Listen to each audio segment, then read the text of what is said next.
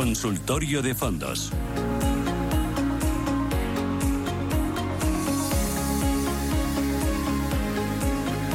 Consultorio de fondos en Radio Intereconomía con Daniel Pérez, selector de fondos. Daniel, ¿qué tal? Buenos días. Bienvenido. ¿Qué tal? Buenos días a todos. ¿Qué tal? ¿Cómo lo llevas? Muy bien, muy bien. Aquí encarando ya el final de la época, eh, bueno, el inicio, mejor dicho, del verano, a ver cómo, cómo siguen los mercados. Por ahora seguimos alcistas, sigue todos contentos. Mm, eh, oye, ¿qué está funcionando mejor este año? Bueno, pues este año la verdad es que estamos viendo un año que mucha gente sería el año soñado, ¿no? El año soñado por muchos y es casi una subida en prácticamente todos los tipos de activo, principalmente en lo que es la renta variable americana, tecnología, growth, etcétera, con subidas por encima del 25-30% en la mayoría de productos, aunque casi todos los índices, ¿no? casi todos los índices por encima del 10%, incluso la renta fija, eh, según el tipo de actividad, entre el 2 el 3% de rentabilidad. Así que bueno, un año, un año soñado para muchos. Y un año en el que otra vez la renta fija vuelve a rentar. Si yo quisiera incorporar a mi cartera monetarios al lugar de letras del tesoro o en lugar de depósitos, dame dos ideas de monetarios que sean interesantes por costes, entiendo, eh, que es lo más destacado, sí. Sí, a ver, en los monetarios eh, hay mucha gente ahora buscando, con una locura, no buscando cuál es el mejor monetario. Yo creo que estamos en esos momentos donde el tipo de activo es más importante que el activo que el fondo en sí mismo, ¿no? Ahora mismo eh, tomar la decisión de ir a un monetario es lo importante. Hay, hay, ciertas diferencias entre ellos, los hay que cogen pues, un poquito más de plazo, un poquito más de riesgo, más de corporativo, más de tal, eh, pero las diferencias de rentabilidad son muy pequeñas. Ahora mismo la mayoría de los monetarios estamos hablando de unas rentabilidades del 3,2, 3,4, 3,5 proyectado a un año, eh, descontando comisiones, etcétera, no a menos de que haya un cambio en los tipos de interés o, en los mercados financieros, ¿no? Entonces, bueno, creo que son rentabilidades muy atractivas. Entonces, algunos productos, ¿no? Eh, tenemos, por ejemplo, el Grupama Enterprise o el BNP Instacash, que son probablemente dos de los fondos más más eh, seguidos para, para, el tema de los monetarios. También tenemos fondos de Amundi, de BlackRock. Prácticamente cualquiera de las gestoras grandes tiene algún monetario eh, que al final son todos equivalentes. Así que bueno, estos, estos fondos son interesantes, luego ya podemos subir un poquito más nivel de riesgo, pero bueno, con eso estaría bien. Eh, oye, si queremos subir más riesgo, ¿qué me propones dentro de lo que es renta fija? Sí, claro, aquí está. Tenemos que entender que el pasito más pequeño es el mercado monetario. Bueno, tenemos los depósitos, pero eso ya está fuera de los fondos de inversión. Tenemos el mercado monetario y desde ahí ya entramos en lo que es eh, lo que tenemos la renta fija pura, ¿no? La deuda, eh, los mercados monetarios puros, eh, fuera de los mercados monetarios puros, ¿no? Entonces, ¿cuál sería el siguiente paso? Pues bonos de gobiernos, bonos de gobiernos de corto plazo, con baja duración, etcétera, ¿no? Ese sería el primer paso, que en este caso pusimos un puntito el nivel de riesgo. Luego que tendríamos mercado de deuda corporativa, bueno, podemos hacer mix entre ambos. Incluso luego podemos ir ya un poco a, la droga dura, ¿no? Dentro de la renta fija, pues deuda corporativa de mercados emergentes, etcétera, ¿no? Que ahí estamos hablando de rentabilidades por encima del 10, 11% vía cupón, todos estos fondos. Pero claro, aquí ya tenemos que entender dónde nos estamos metiendo, ¿no? No tiene absolutamente nada que ver bono de gobiernos europeos a corto plazo, que evidentemente el riesgo o el peligro es muy pequeño, con pues deuda de empresas, eh, mercados emergentes o que tienen problemas, ¿no? La rentabilidad va asociada al riesgo. Entonces, aquí toda una escalera, pero la, verdad es que la relación rentabilidad-riesgo ahora mismo es muy interesante en los plazos cortos, en los plazos cortos, en, los niveles pequeños de riesgo, en el monetario, renta fija de, corporativos, etcétera, eh, más defensivos, y no hace falta que nos vayamos a, cosas muy arriesgadas para ganar dinero, aunque evidentemente esto es como todo, cada uno tiene que encontrar su perfil de riesgo y ver dónde quiere posicionarse en este eterno dilema de eh, más o menos riesgo, más o menos rentabilidad. Eh, hoy en el diario Expansión eh, hay un reportaje en el que dice que Moody's y Standard Poor's temen que las quiebras alcancen el nivel más alto desde el año 2009. Mm. Cuenta que lo que va de ejercicio, el 67% de las emisiones de bonos del high yield se han concentrado en las empresas que tienen el rating más alto de esta categoría, mm. es decir, W mayúscula, lo que implica que los emisores más débiles ya están teniendo dificultades para acceder a los mercados. Si queremos echarle bastante picante a nuestra parte de renta fija, ¿qué gestoras son buenas con el high yield o qué productos ves cargados de high yield? Sí, es, es interesante. Básicamente, cuando invertimos en este tipo de, inversiones, la tasa de impago de quiebras en las empresas es clave, ¿no? Porque si nos sube, por ejemplo, el 3,5 o 3,8 que está por ahora hasta el 10, que es la media cuando hay una crisis, pues significa que igual te quiebra un, un 5, un 6, un 7% de la cartera, ¿no? Eh, que bueno, eso está en el precio, porque por eso se están pagando un 10, un 12 de rentabilidad a esas empresas, ¿no? Eso tampoco es un problema. Entonces, si nos queremos ir a mercados, eh, a, mercados de high yield, o ir no solo a high yield, no también a mercados emergentes y demás, Eh, ¿Qué podemos ir? ¿no? Aquí, por ejemplo, Bontobel me gusta bastante, tiene la, gama de emergentes que está bastante bien, el Bontobel Emerging Markets. También, eh, gestora nacional, tenemos a TREA, su fondo de, mercados emergentes también, el TREA Emerging Market Opportunities, que son dos productos interesantes para irnos a toda esta gama de emergentes y de high yield eh, dentro de lo que sea una, una, visión global dentro de los emergentes, ¿no? no ir a un país única exclusivamente, sino hacerlo de forma diversificada. Desde ahí, yo mi consejo es que no vayamos únicamente a fondos de, de, high yield, sino que cojamos algo más diversificado, ¿no? Porque sí, la rentabilidad está ahí, pero es que la volatilidad que van a sufrir los inversores puede ser muy, muy, muy grande, ¿no? Entonces yo me iría quizá a gamas más intermedias, pero si nos queremos ir a, high yield, estos pueden estar bien y si no, podemos irnos a cualquier indexado de Amundi, etcétera. Voy a ir con los oyentes y empiezo con eh, Juan Carlos. Buenos días. Hola, buenos días. Dígame. Eh, a ver, intentaré resumir porque es una pregunta un poco compleja. A ver. Em, tengo ya una cartera de fondos, creo, bastante diversificada. Ahora eh, tengo un dinero adicional que me gustaría también invertir en, fondos. pero, bueno, la primera pregunta sería, eh, a ver, todos sabemos que los momentos ideales para invertir en renta variable es cuando el mercado se pega la gran castaña. O sea, ha habido lo de Lehman Brothers, ha habido el Brexit, hemos tenido ahora la guerra de Ucrania. Bueno, ahora digamos que, dentro de que tampoco estamos en, condiciones ideales, pero sí que hay más o menos tranquilidad. Entonces, la primera pregunta, como le digo, es, eh, ¿invertimos ahora en, fondos de renta variable? Eh, segundo lugar, o segunda pega. Eh, en este caso, tengo que incumplir uno de los principios básicos que dicen que es la inversión en fondos de renta variable. Y es que tal vez necesite el dinero en dos, tres años.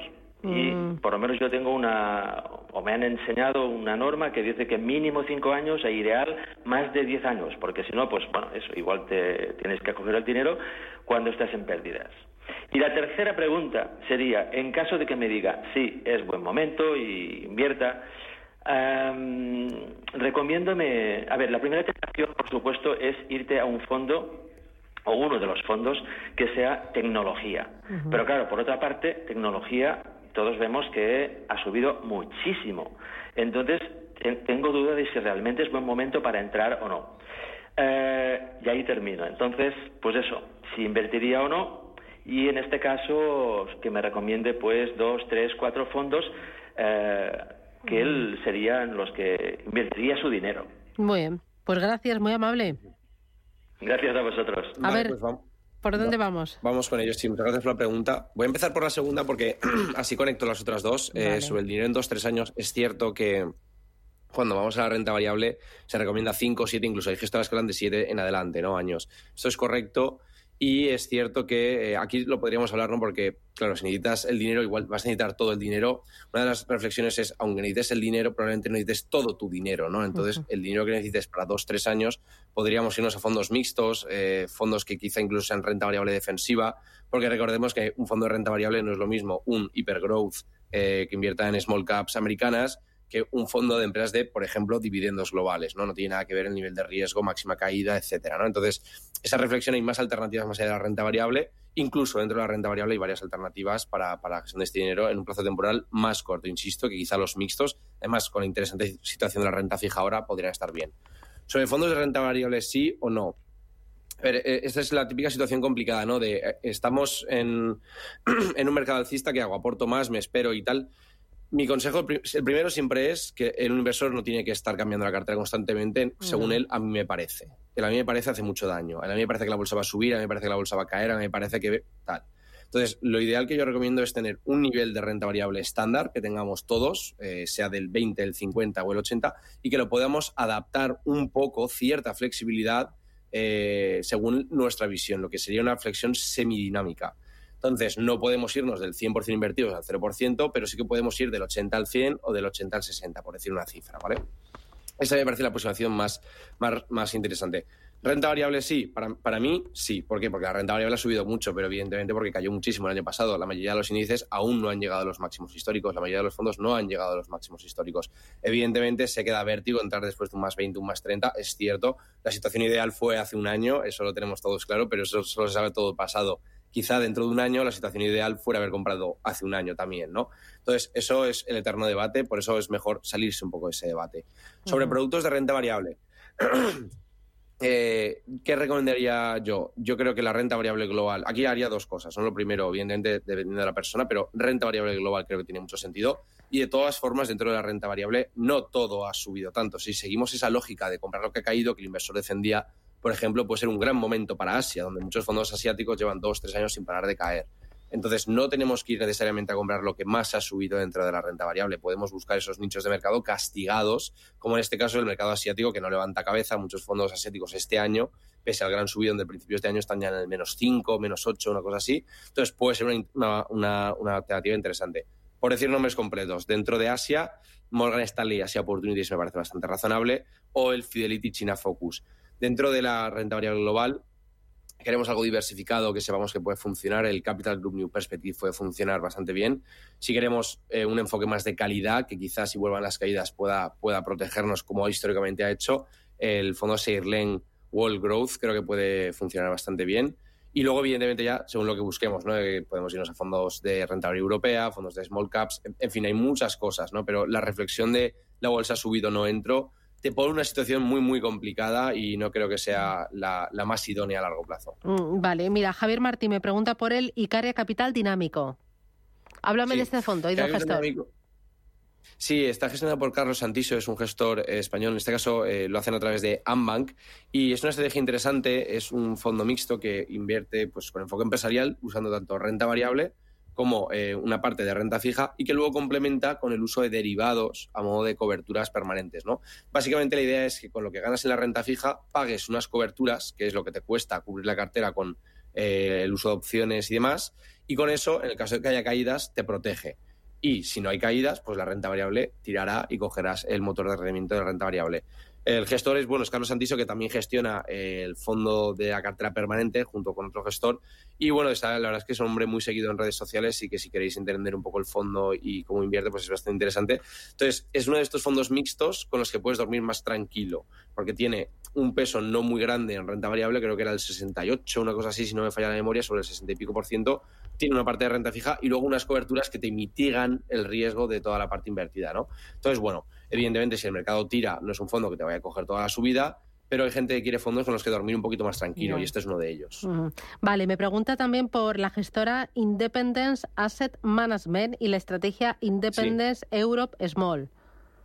Sí, eh, es una gestora que eh, se llama Independence Expansión y es una gestora francesa eh, de renta variable especializada sobre todo en, empresas pequeñas y de mediana capitalización. ¿no? Entonces es muy interesante porque utiliza un enfoque, bueno, está gestionado por la familia Igons, que son los fundadores, eh, el fondo del padre está en padre e hijo gestionando aparte de otros gestores. Eh, una gestora independiente, eso siempre es bueno. Entonces, ¿qué hacen? Tiene un estilo quality value, que es algo raro, porque normalmente la pata de calidad se asocia a crecimiento. Pero ellos han sido capaces de encontrar un nicho en empresas pequeñas, en Francia especialmente, pero también en Europa, donde consiguen este mix entre calidad, empresas de mucha calidad porque tienen unos buenos múltiplos de crecimiento, de, de, crecimiento de los beneficios, etcétera, pero también con unas valoraciones baratas, que es como el santo grial, ¿no? Entonces, bueno, eh, su fondo francés es el fondo, si no recuerdo mal, el más rentable de toda Europa desde que hay datos, o sea, desde cualquier, cualquier fondo vivo es menos rentable que, el suyo en, en, Europa. Creo que a 25 años tenían un 14, un 13,8% anual, una cosa así que es una barbaridad para haber invertido en renta variable europea, que todos sabemos que Europa tampoco tiene unas rentabilidades muy, muy grandes. Y bueno, eh, es interesante también por el tema de las small caps, porque ahora mismo ya hemos visto que hay una gran dispersión entre empresas grandes y empresas pequeñas, entre sus valoraciones. Y bueno, pues es una gestora diferente, una gestora que puede enamorar a quien eh, busque esta mezcla entre calidad y buenas valoraciones y además en Europa, en este segmento de, de empresas pequeñitas. ¿no? Entonces, tiene como cuatro o cinco puntos clave que la diferencia mucho de los demás. Es una gestora muy poco conocida, pero que tiene unos productos de muchísima calidad y con una rentabilidad bastante interesantes a largo plazo. Vale. Em, ayer estuvo en el programa Rafael Garay para hablarme del eh, Belly Gifford, de la gestora. Ahora que hablas de gestoras independientes. Bueno, es todo un cañón esta gestora, ¿no? Sí, sí, desde luego. Eh, en este caso, Altamar distribuye varios fondos que me gustan bastante, como son Bailey Gifford, también Troy Trojan, eh, etcétera. En este caso, Bailey Gifford es una, gestora muy interesante. Eh, es de renta variable global, una cartera concentrada, pero con un sesgo muy, muy fuerte hasta hacia el crecimiento. No solo tecnología, ¿no? porque mucha gente confunde tecnología con crecimiento. gestora independiente, pero que gestiona como, creo que eran como 350 mil millones, 300 mil millones de euros, que es una, una barbaridad. Tienen un gran equipo de analistas y a mí me encantan porque están muy enfocados en la innovación, el crecimiento, financian estudios académicos con universidades, se centran en ver cuánto invierten estas empresas. Entonces, tiene la típica cartera que tú ves la foto y ves el futuro, ¿no? Ves todas esas empresas que están despuntando ahora, esos procesos innovadores, una cartera concentrada y que han conseguido unos rendimientos espectaculares a largo plazo y eso que sufrieron muchísimo el año pasado, de hecho un gran punto de entrada. Y así como, bueno, como curiosidad personal, esta gestora, sobre todo el fondo, el Worldwide Long Term, que es como el, fondo insignia de la gestora, es mi, mi principal posición a título personal, eh, sobre todo desde el verano del año pasado, que fue cuando incrementé mucho posiciones tras las grandes caídas y bueno, la verdad es que este año está funcionando bastante bien y tenemos, bueno, yo tengo una visión muy positiva porque al final eh, está en un mercado muy castigado, estamos invirtiendo en crecimiento, en innovación y en desarrollo de las empresas. Vale, voy ahora con notita de audio. Buenos días, soy María de perfil moderado. Me gustaría que el experto me analizara el fondo Lazar Credit Opportunities, que lo contraté en marzo y desde entonces no deja de bajar. Sería cuestión de esperar porque se recuperará, pues no tengo prisa, o bien traspasarlo a otro más defensivo. Muchas gracias por los consejos y felicidades al programa. Muy bien. Bueno, háblame primero de la gestora, de Lazar. Sí, Lazar es una gestora especializada, eh, bueno, es relativamente grande, pero está especializada en renta fija, tiene muchos productos en, renta fija famosos.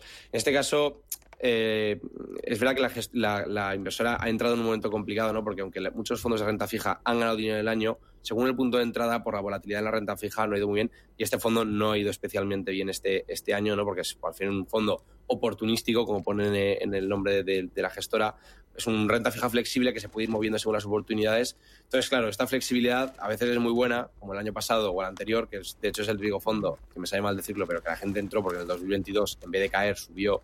Entonces, claro, todos estos fondos oportunísticos que se pueden poner por todo el mercado, que cambian ponderación y tal, pues no siempre lo hacen bien y hay que entenderlo. Y hay que entenderlo. Entonces, un fondo en el 2022, cuando todo el mundo cayó un menos 10, un menos 15, subió un 4 y pico, creo que recuerdo, recuerdo por ahí, pues bueno, mm, puede hacerlo mal cuando el, cuando el mercado sube. Entonces, este año lo está, está sufriendo. ¿Qué le recomendaría yo o qué consejo le daría yo, mejor dicho, a la inversora? Es entender bien qué hace este fondo, porque no es un fondo de renta fija al uso, y buscar, si queremos estar en renta fija, alternativas que vayan en relación a la situación actual. Yo no es un fondo que tendría actualmente en cartera, creo que es más fácil eh, subirnos a, como os comentado al principio, irnos a monetarios, irnos a otros fondos eh, renta fija corporativa, cosas más normalitas, que sabes que si, hay subidas, que si no hay subidas de tipos y el mercado sube, sigue, perdón, van a tener buenos rendimientos. Eh, ya que este fondo quizás es un poquito más, como poner el nombre, oportunístico, más presentaciones concretas y que es complicado de gestionar en años como este, ¿no? donde todo sube pero él cae, porque como el año pasado fue al revés, pues ahora se ha girado la cosa. ¿no? Entonces, uno de estos productos complicado de tener en cartera, a largo plazo es un buen producto. Yo no digo que sea un mal producto, digo que es un producto complicado de gestionar y que un año como este lo está demostrando. Muy bien. Pues eh, Daniel Pérez, muchísimas gracias por ayudarnos y por enseñarnos un poquito más de fondos y por transmitirnos esa pasión que tienes, que mira que te gusta el sector y la industria. Gracias, cuídate y hasta la próxima. Un abrazo. Muchas gracias, hasta la próxima, un abrazo. Boletín informativo volvemos. Tenemos hidrógeno, pero antes, último programa de esta serie que hemos dedicado, que estamos dedicando en Radio Intereconomía al biometano. Hoy nuestro invitado será Joan Batalla, el presidente de Sedigas, la Asociación Española del Gas.